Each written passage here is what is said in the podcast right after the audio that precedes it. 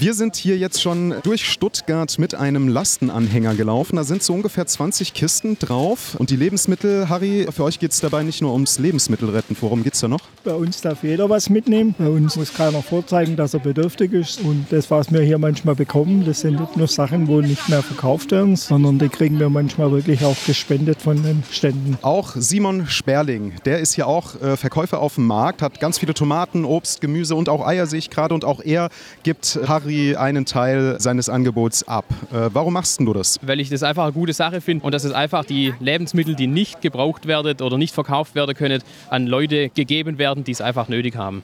Hier steht gerade eine Kiste, da steht drauf, diese Bananen sind für Harrys Bude. Ich packe jetzt hier mal an. Einmal Gurken, einmal die Bananenkiste, die wiegt auch locker 15 Kilo. Dann machen wir sie einmal auf. Ja, die sehen doch noch super aus, die Bananen. Da gehe ich ein paar dunkle Stellen und dann kriege ich diese nicht mehr verkauft.